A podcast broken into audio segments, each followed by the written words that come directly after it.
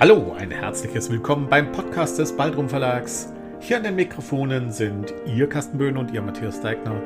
Es freut uns, dass Sie mit dabei sind. Nun aber viel Spaß bei unserem Podcast. 1920. Eine Frau ohne Kenntnisse. Seine Klarheit und seine Haltung war, was mir zuerst an ihm auffiel. Ich war jung und lernte ihn, den Studenten der Theologie, während meines Studiums in Bonn kennen. Damals hatte ich eine andere Hoffnung für meine Zukunft, eine andere Vorstellung von meinem Leben.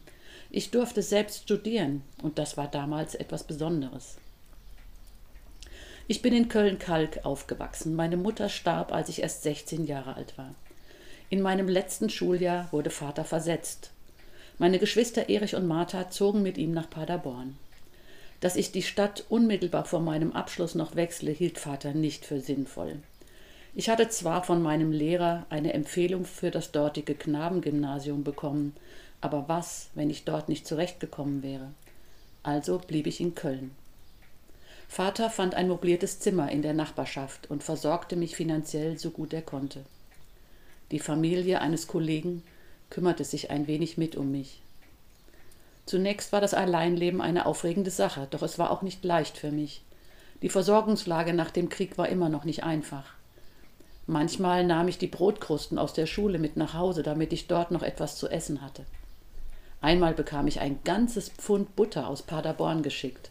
Das war ein Fest. Brotkrusten mit richtig dicker Butter.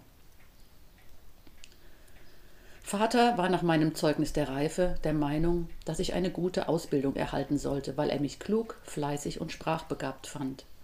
Das Lernen hat mir in der Schule immer Spaß gemacht und auch herausgefordert. Der Gedanke an ein normales Frauenleben, irgendwann nur noch kochen und putzen zu dürfen, erschreckte mich. Am liebsten wollte ich mich weiter mit meinem Lieblingsfach Religion beschäftigen und lernen, lernen, lernen.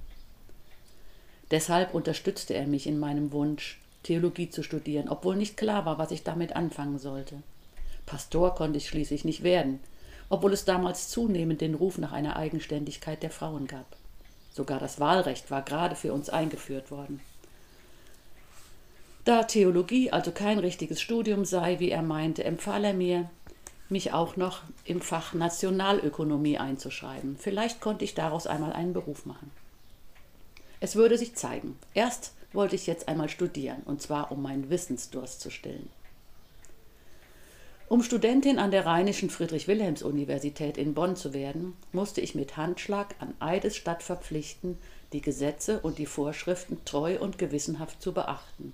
Damit wurde ich unter die akademischen Bürger der Universität aufgenommen. Ich war aufgeregt und stolz, wie schön das Leben doch war.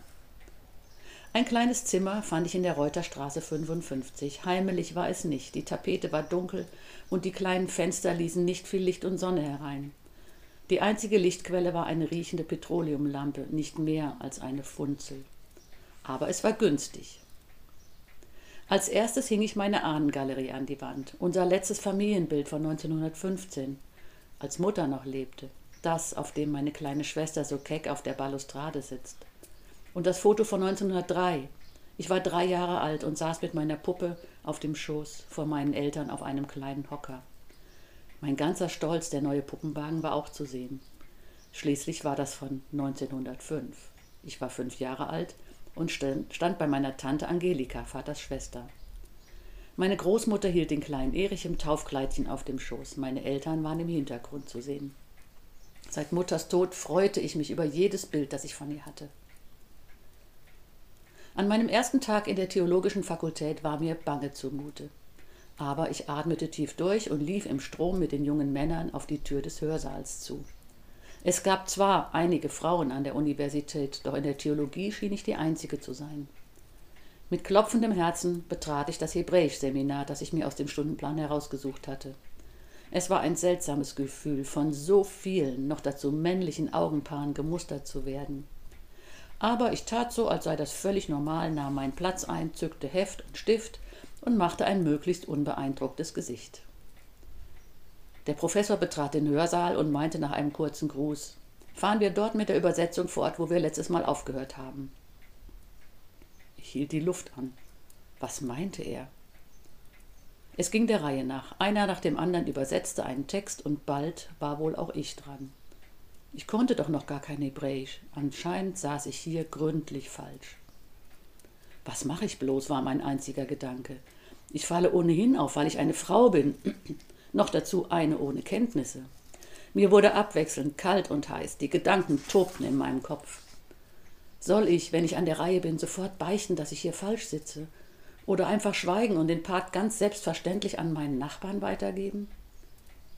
Der Professor hatte mich sehr wohl schon bemerkt, alle anderen natürlich auch. Nur noch ein einziger Student saß zwischen der Blamage und mir. Als die Glocke schellte und das Seminar vorbei war. Was für ein Glück! Aufrecht verließ ich den Hörsaal wieder unter vielen Augen, die mir folgten. Das war schon wieder der Podcast des Baldrum Verlags. Wollen Sie uns eine Nachricht zu unserem Podcast zukommen lassen? Schreiben Sie uns an meinung@baldrum-verlag.de.